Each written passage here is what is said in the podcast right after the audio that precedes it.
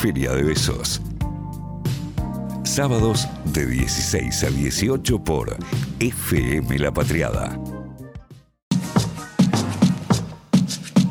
Sigue la tarde en el aire de FM La Patriada. Amigues, es el momento de la entrevista en Feria de Besos. Ayer, 24 de septiembre, se realizó una masiva movilización de Plaza de Mayo a Congreso en el marco de la huelga mundial por el clima. Hoy, amigues, en Feria de Besos vamos a conversar con Juan Esteche, es licenciado en nutrición, activista, integrante de Timón Verde, activismo antiespecista socioambiental y es vocero de la coordinadora Basta de Falsas Soluciones. ¿Qué tal, Juan? ¿Cómo estás? Bienvenido a Feria de Besos. Hola, ¿cómo están? Muchísimas gracias por, la invitación y por visibilizar esto que es muy importante, ¿no? Ante la situación de colapso real, ¿eh? climático y ecológico que estamos viviendo, es muy importante el, el trabajo de ustedes en visibilizar todo esto y lo que sucedió ayer.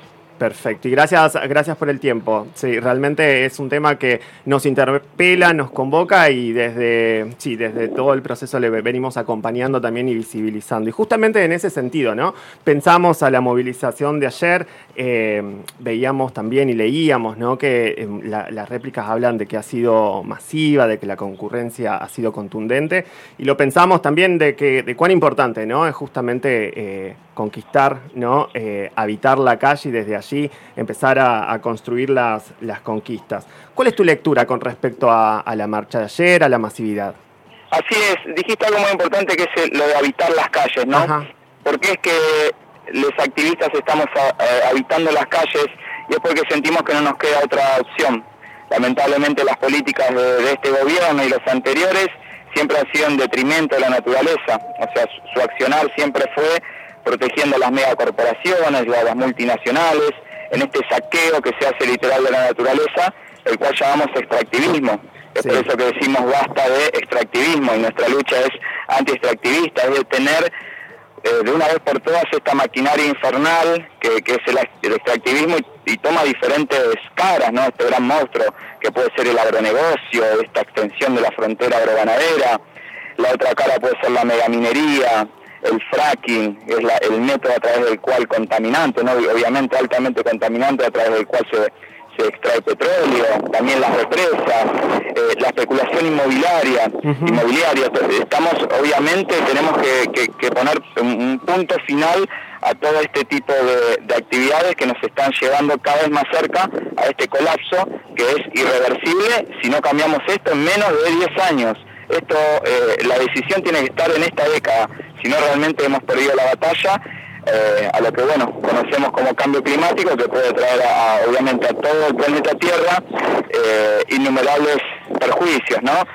ya ya no, no, podemos controlar absolutamente nada en cuanto a, a la producción de alimentos, por ejemplo, ¿no? Las sequías van a ser más, más profundas, más inundaciones, extinción de especies y todo el conflicto social y económico obviamente que conllevaría todo esto. Te quería comentar algo, ¿no? Y un poco esto complementando lo que, lo que vos eh, también y cómo caracterizabas y cómo eh, formulabas, ¿no? A, las reivindicaciones y a las posiciones.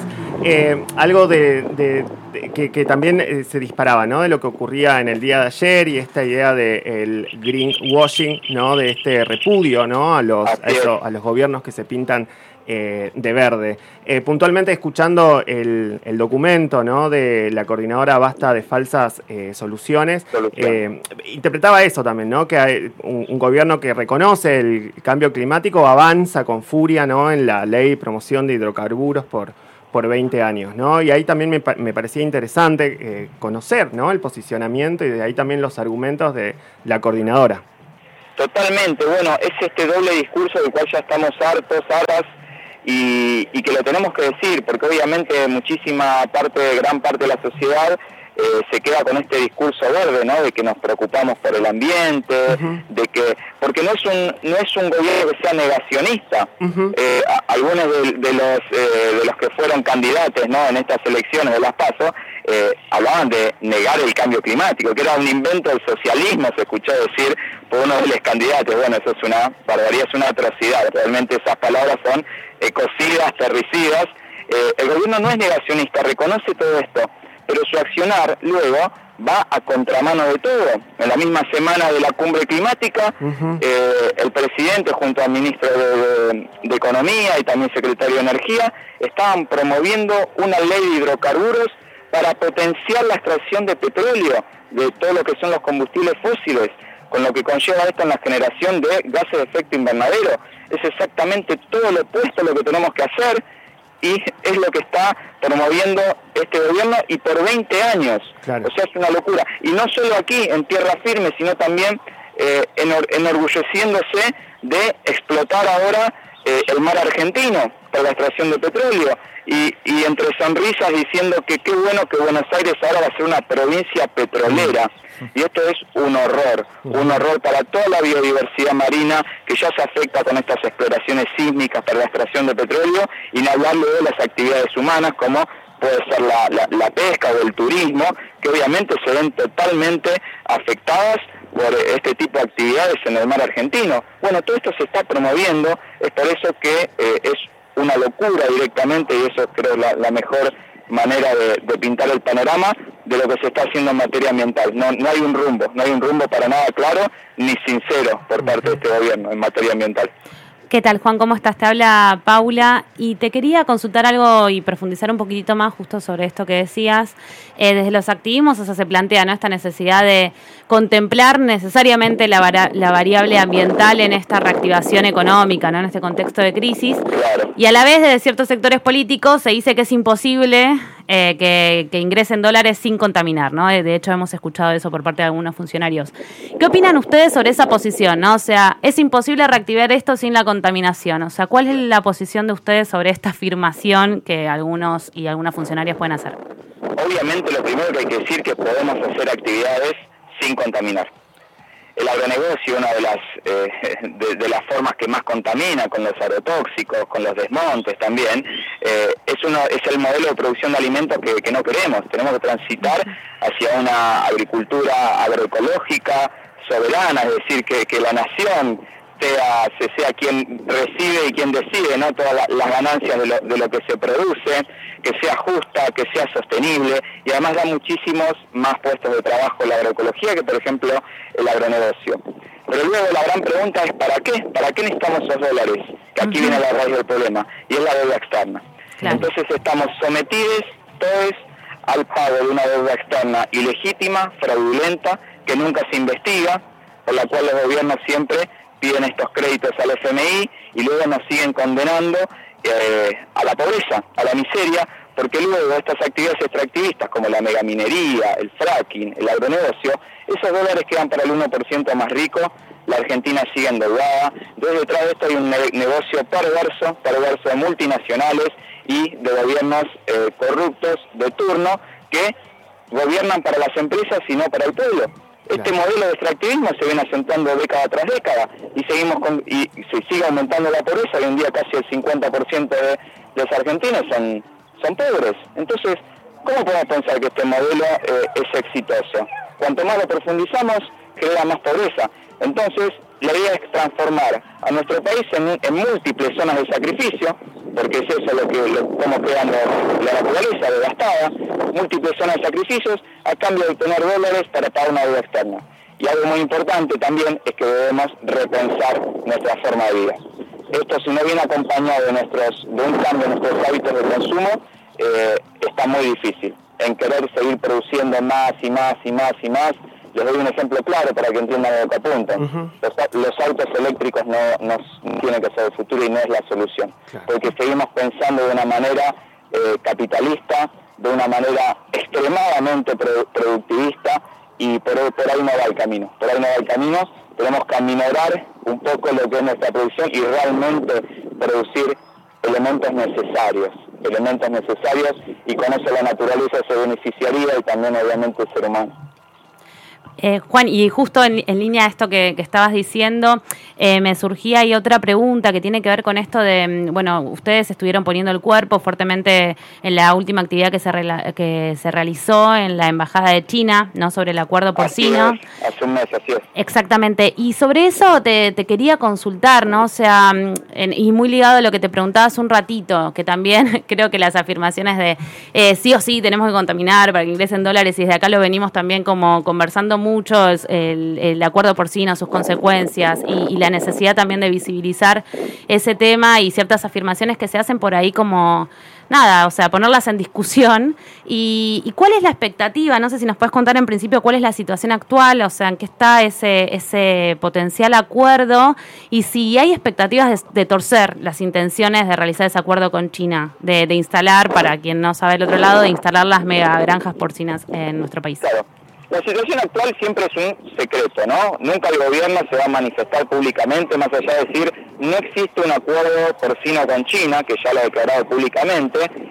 El problema acá es que ya se da directamente entre empresas chinas y gobernadores, entre cada provincia. Claro. Entonces ya son entre privados, pero obviamente el gobierno tiene la potestad para decir, no, esto, esto no está bien, no se hace. Bueno, lamentablemente eso no está ocurriendo. Ahora es como que no hay un gran eh, un gran acuerdo bilateral entre dos países con un memorándum, aquel memorándum que logramos bajar gracias a la movilización en las calles. Bueno, ese papel no existe más, sino que ahora es por privado, por mail, por llamada, por mensaje de texto, así es como están negociando las empresas chinas con gobernadores, y es el caso de, por ejemplo, la provincia de Chaco. Capitanich eh, da rienda suelta a, un aumento de la producción de, cerdos en su provincia. Y aquí es... Y al desmonte también, ¿no? Y el desmonte, obviamente. La región, el Gran Chaco es una de las regiones más deforestadas, desmontadas en, el planeta. Encabezamos los rankings. Y por supuesto ahí la provincia de Chaco, junto a Santiago del Estero, Formosa, Salta. Y, ahí es donde, donde estamos dando la batalla. O sea, los territorios eh, son los que se ponen de pie y luchan contra estas medidas. O sea, cuando cada territorio se, se levanta y también se potencia, gracias a la ayuda en este caso de la coordinadora BFS, Base a Falsas Soluciones, lo que hacemos es potenciar las luchas de cada territorio. Es decir, que nos movilicemos aquí en Buenos Aires porque lo que está sucediendo en, Chaco, y lo mismo así con cada territorio, con cada provincia, por Andalgalá, en Catamarca en contra de la megaminería, en contra de la megaminería en Chubut, en Neuquén en contra de una represa. Esas localidades se ponen de pie y luego somos nosotros desde diferentes lugares, diferentes ciudades, localidades, donde también levantamos las, banderas de esa lucha, es lo que viene haciendo la coordinadora desde hace ya más de un año. Juan, te saluda eh, Nicolás, eh, mucho gusto en principio. Y otra de las noticias eh, que nos tiene un poco preocupadas acá, en este repaso que estamos haciendo por varias, es la ley de etiquetado frontal, que, bueno, hay mucho riesgo de que pierda estado parlamentario. Eh, y un poco de preocupación también tenemos por eh, la nueva incorporación al gabinete de Mansur, con grandes intereses, por supuesto, en, la industria azucarera en, Tucumán. Eh, ¿Cuál es tu, visión al respecto de, esta ley y, qué es lo que pasa ahí que no está saliendo adelante? Mira, la ley de etiquetado frontal lo que podemos hacer es un paralelismo total, una semejanza, porque es la misma cuestión. Son los lobbies siempre de las megacorporaciones, de industria, en este caso una industria de los alimentos, es muy igual a lo que va a pasar y lo que está pasando con la ley de humedales, ¿no? Estamos ahí en contra de eh, todo el agronegocio, este 1% más rico, el que quiere extender la frontera agroganadera y por eso se impide que avance esta ley de humedales. Y es lo mismo cuando hablamos del etiquetado frontal, ¿no? Eh, estamos hablando de alta cantidad de azúcares, refinados en este caso, de grasas, en su mayoría provenientes de origen animal, y obviamente aquí el lobby de las empresas es enorme. Cuando tocamos intereses económicos, todo se frena. Claro. Fíjense que lo único que salió fue ley Yolanda. La ley Yolanda es para que, bueno, las políticas eh, se eduquen en, en, ambiente, o sea, en, ciencias ambientales, como si no supieran que el cianuro contamina el agua, ¿no? Claro. Pero bueno, hace falta se ve, enseñarles más o, lo básico, luego la ley de educación ambiental, pero fíjense que no estamos tocando ningún interés económico, entonces no es que hay que salir a festejar porque ya salió la ley de educación ambiental o la ley Yolanda. siempre cuando tenemos una ley que toca un interés económico, se frena. Y sí, sí, hay algo estructural, Claro, cuando es algo estructural, por eso en esta situación crítica ya esto no lo podemos soportar y la movilización de ayer, que fue miles de personas, ojalá se empiece a repetir más seguido para poder torcer la voluntad del gobierno y estos intereses tan grandes.